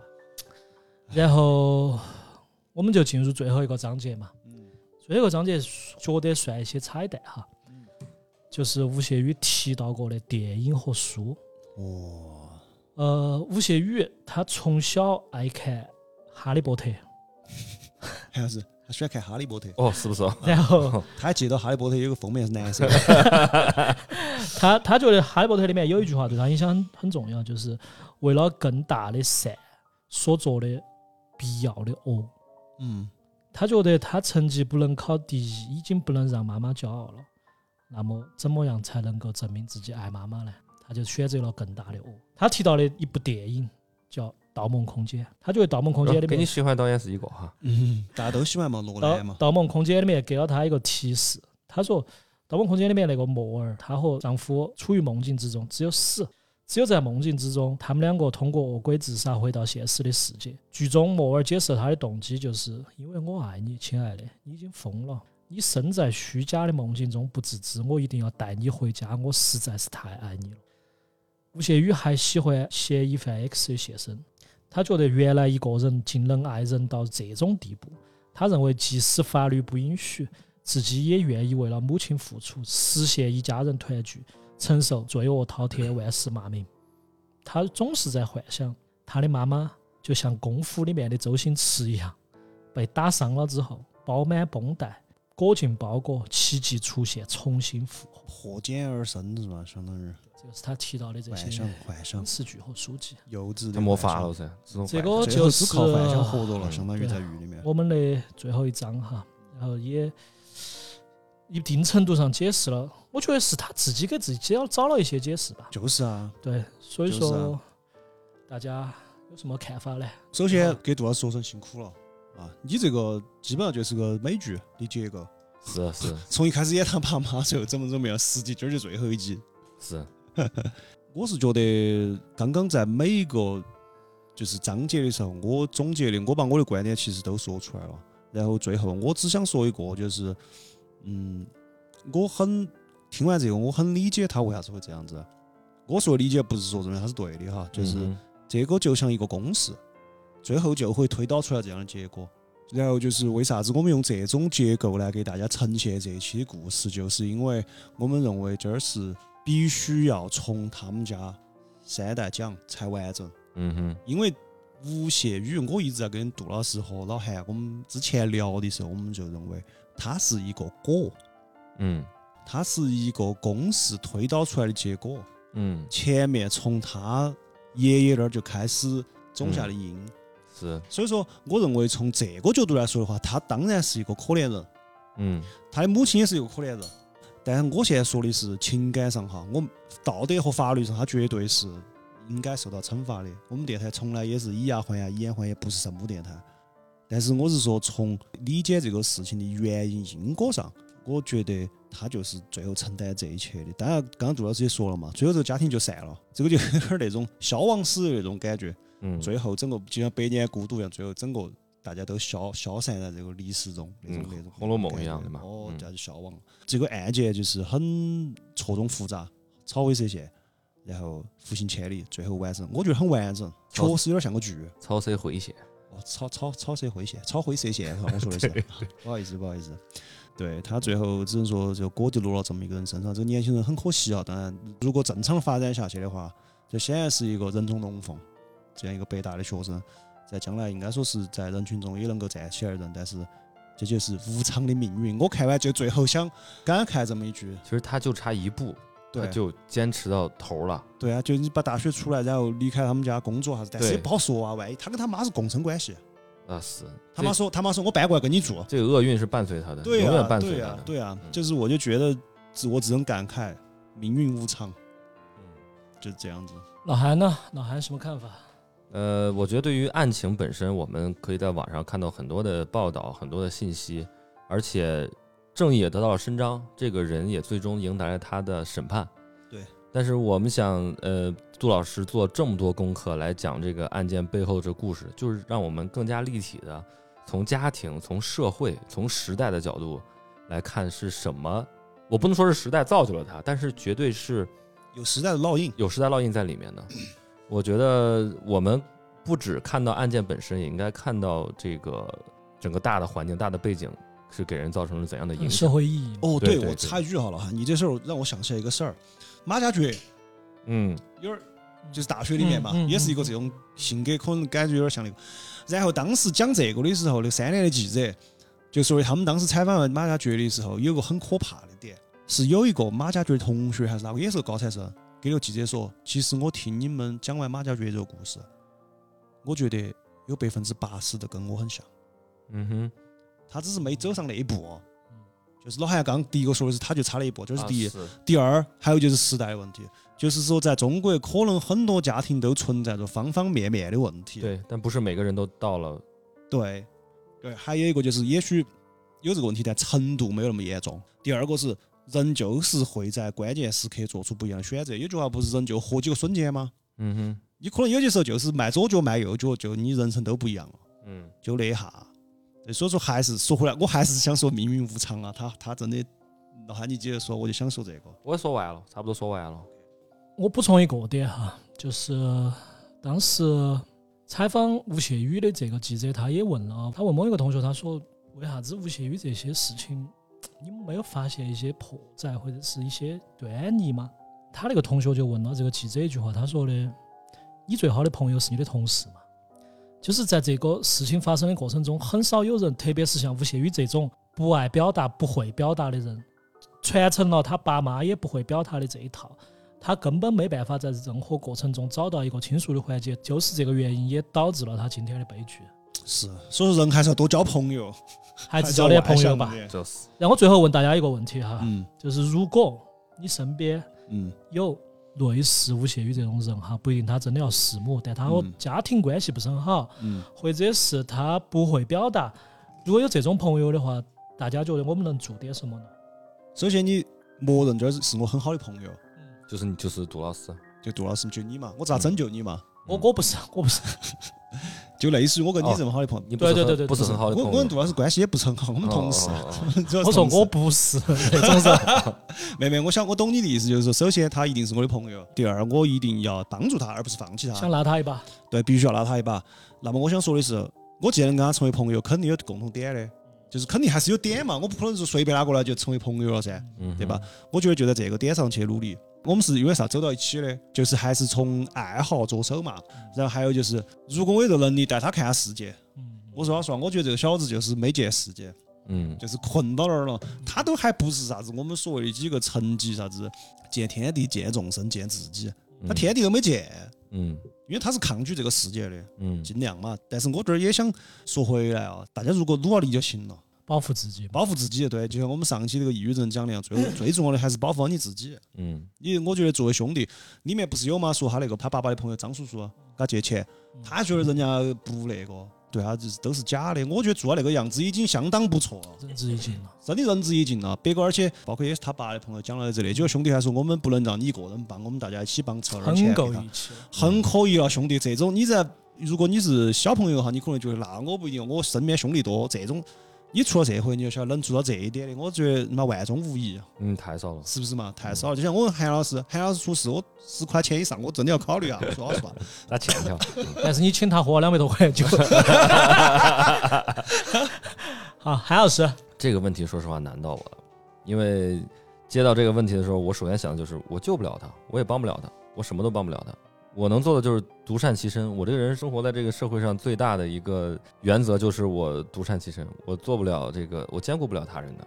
对，就是不高估自己能力，对些对对对自己有很清晰的认知。我可以成为他的一个窗口，如果他愿意跟我说的话，愿意跟我诉苦的话，我嗯我就愿意聆听，甚至我连有效的、有建设性的建议我都不能给，嗯嗯，因为那那那是他的人生，而且你像，如果真的是吴谢宇这么一个人存在的话，我坚信他即便是我的好朋友，他不会跟我说什么的。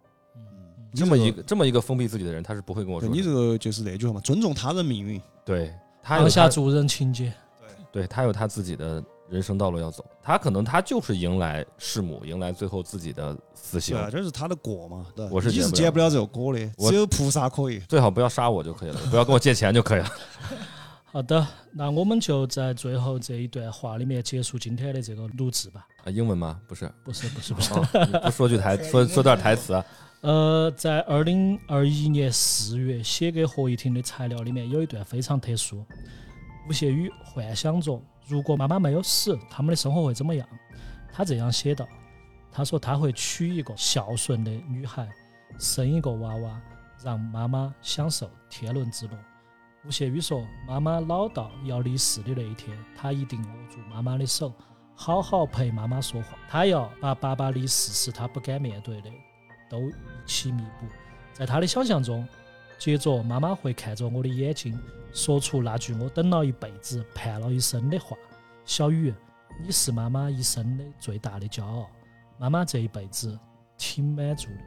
最后，我会在无法想象的幸福与悲伤中，对妈妈说出藏了一辈子的话：妈，我最幸运、最幸福的事，就是有你做我妈妈。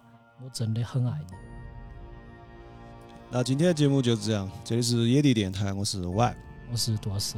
嗯，欢迎大家收听 Hi j o Radio 啊，嗯你，是哪个嘛？我是你是我是老我是老韩，OK，嗯，好非常荣幸今天来到这个节目现场啊，好的好的，我们下期再见，拜拜。拜拜拜。